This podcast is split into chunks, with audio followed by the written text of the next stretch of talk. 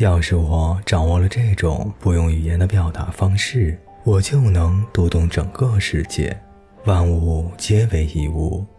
那位老人说过。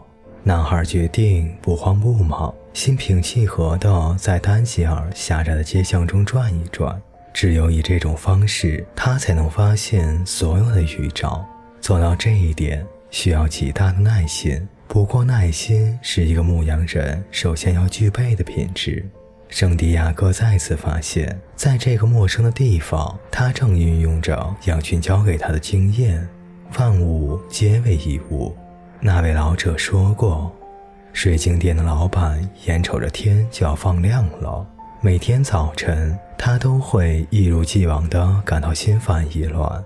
他的店铺在一座山丘的顶部，几乎三十年了，一直在这个地方，很少有人光顾。现在做任何改变都已经为时已晚。他这辈子唯一的本事就是做水晶生意。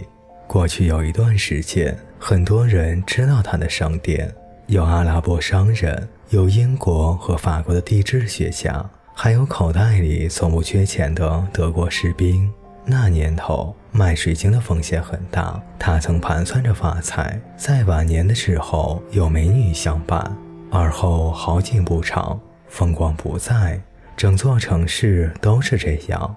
修达市发展的更快，超过了丹吉尔。商机随之发生变化，邻居纷纷搬走，山丘上只剩下少数的几家店。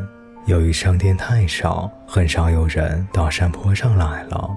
但是水晶店老板别无选择，三十年来他一直靠卖水晶维持生计。现在赶弦易辙，为时太晚了。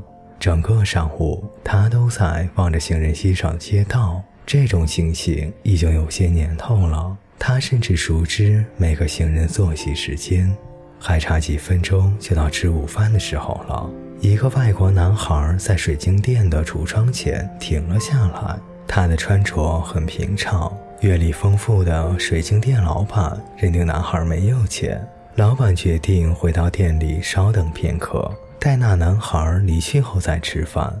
商店的门上一张招贴注明：“这里可以讲好几种预言。”圣地亚哥看到了柜台后面的那个男人。如果您愿意，我可以把这些水晶器皿都擦干净。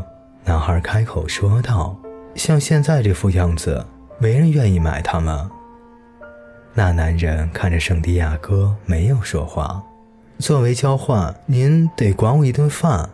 那男人仍然沉默着。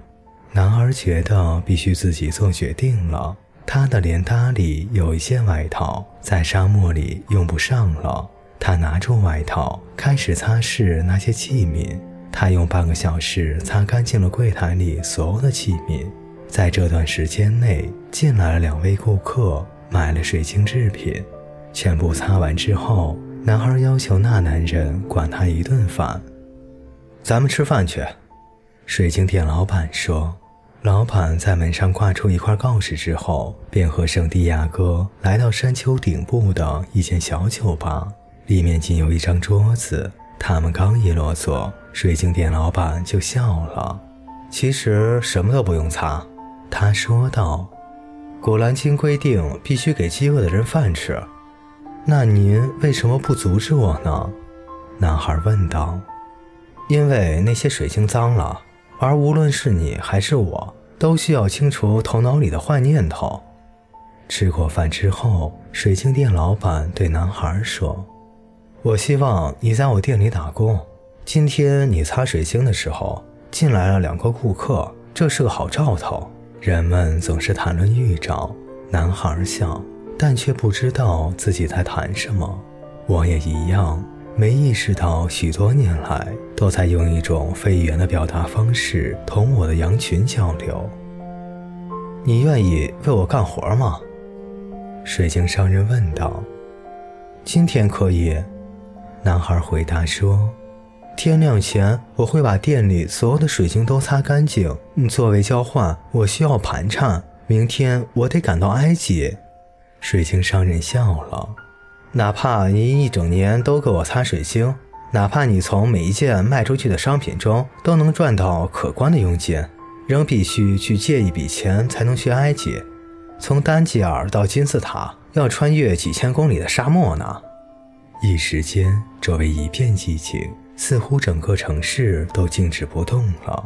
集市里的货摊，商人们的吵闹，爬到清真寺尖塔上诵经的人，剑柄上嵌着宝石的漂亮宝剑，全都不复存在。希望和冒险，老迈的王和天命，宝藏和金字塔，全都不复存在了，仿佛整个城市都停滞了，因为男孩的心。已经死了，没有痛苦，没有悲伤，没有失望，只有透过酒吧小门投向外面的死神的目光，只有寻死的强烈的愿望，只有让一切都在这一刻永远结束的强烈的愿望。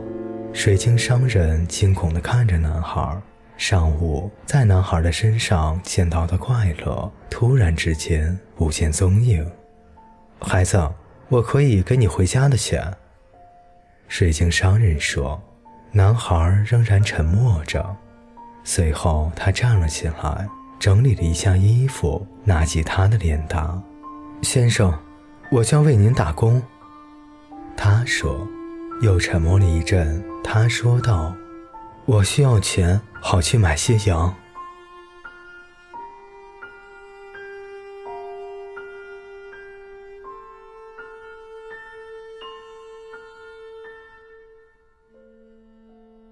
各位听众朋友，本节故事就为您播讲到这里啊。这一节呢，也是《牧羊少年奇幻之旅》的上半部分。从下一节开始，我将继续为您带来《牧羊少年奇幻之旅》的下半部分。那么，我们下节再见。